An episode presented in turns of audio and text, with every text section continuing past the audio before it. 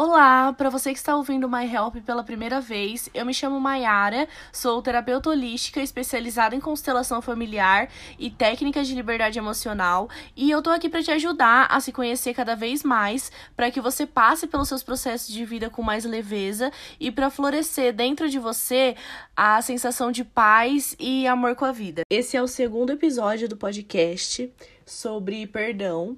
Eu decidi trazer esse tema para vocês agora, no começo do ano, mais precisamente dia 7 do 1, para a gente já começar o ano com mais leveza na alma. Eu quero falar sobre dois tipos de perdão: o perdoar o outro e o perdoar a si mesmo. Vamos falar primeiro sobre o perdoar o outro.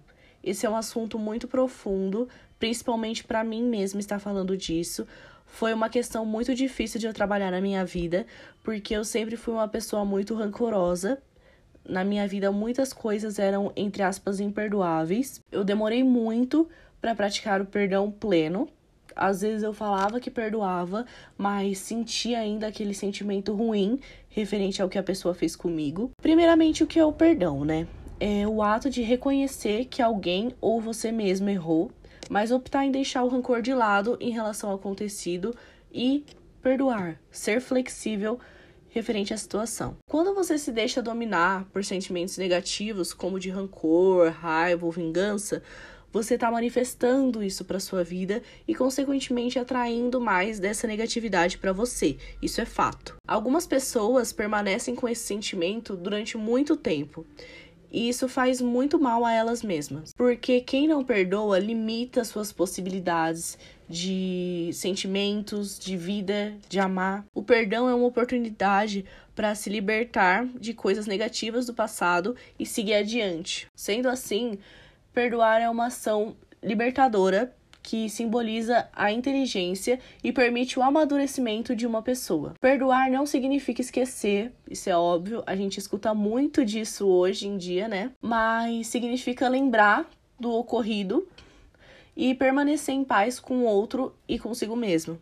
Ao perdoar, é possível se livrar do sentimento de amargura que pode nos aprisionar em torno de uma memória negativa. Para você desenvolver o perdão, é preciso que, mesmo que a lembrança do que aconteceu fique visitando a sua mente, ela não atrapalhe o seu presente e nem abale a sua paz. Muita gente diz: traição para mim é imperdoável no relacionamento, quando na verdade o pensamento mais apropriado seria: eu te perdoo pelos seus atos, eu não quero esse tipo de pessoa na minha vida, mas me liberto de todo sentimento ruim e negatividade que essa pessoa pode me trazer após o término. Perdoar é preciso, para que você mostre para o universo que o que passou não te abala mais, que você superou isso e está pronto para viver as infinitas possibilidades que tem pela frente. Perdoar é difícil, porém é uma ação bastante inteligente e traz muitos benefícios. A sensação gerada pelo perdão transmite mais tranquilidade e autoconhecimento. Além disso, alimentar esse ressentimento só aumenta a chance de atrair muitas coisas ruins e atrasar sua própria vida, como eu já disse. Respeite o processo que você está passando. Se está com esse sentimento ruim em relação a outra pessoa, Nesse exato momento, feche os olhos. Imagina a pessoa, a situação que te deixou triste e diga, mentalmente ou verbalmente: Eu te perdoo por isso e me liberto dessas sensações ruins que essa situação me trouxe. E se você sentir que tem que falar para a pessoa, fale. Respeite o que você quer no momento. Ou se preferir falar com ela em outro momento também, quando a poeira baixar, sem problemas. Apenas pratique o ato de perdoar para se libertar e evoluir. É melhor valorizar o seu tempo com sentimentos positivos, depositando seu coração e pensamento em algo que lhe faça feliz. Portanto, não subestime o poder do perdão.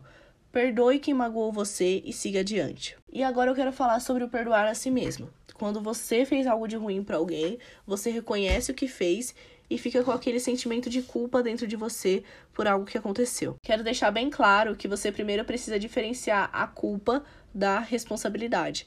A responsabilidade é uma escolha que traz emoções positivas, deixando você motivado e com uma sensação de dever. Já a culpa é um sentimento que paralisa e o deixa preso ao passado. E antes de sair por aí se culpando por algo, avalie qual a sua real responsabilidade sobre aquilo. Todo mundo erra. Ah, mas eu errei feio, o que eu fiz é imperdoável, estou totalmente arrependida. Relaxe. Ninguém é perfeito, todos erram constantemente e diariamente. Aceite seus defeitos, erros e fraquezas. Fique tranquilo, você usou a maturidade e conhecimento que você tinha na época. Não fique se martirizando com o e se eu tivesse feito diferente?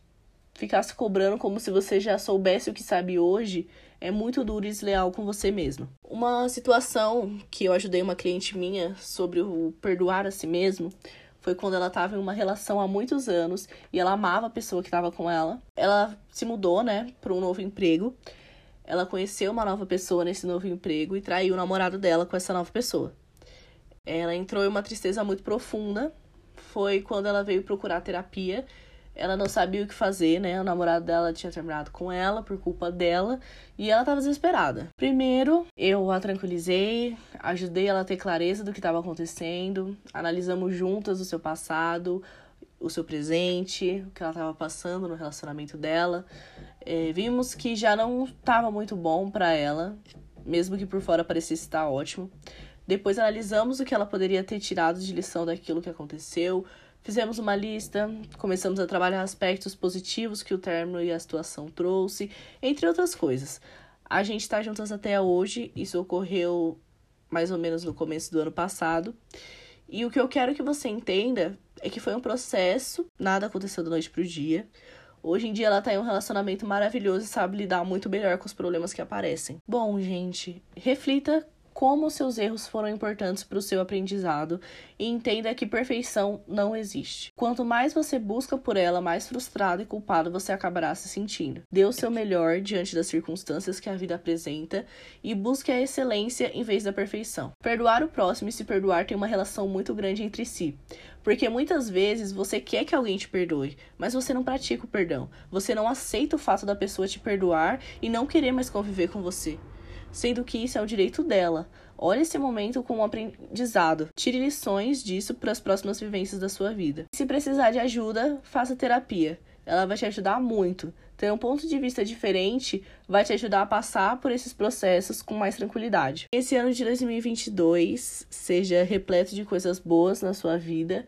Já comece o ano perdoando, se perdoe e perdoe o próximo, sem mágoas ou ressentimentos do que passou. Vamos começar esse ano leve, levando muitos aprendizados dos últimos anos. Espero que você tenha gostado desse episódio. Me segue no Instagram, é myhelp.oficial.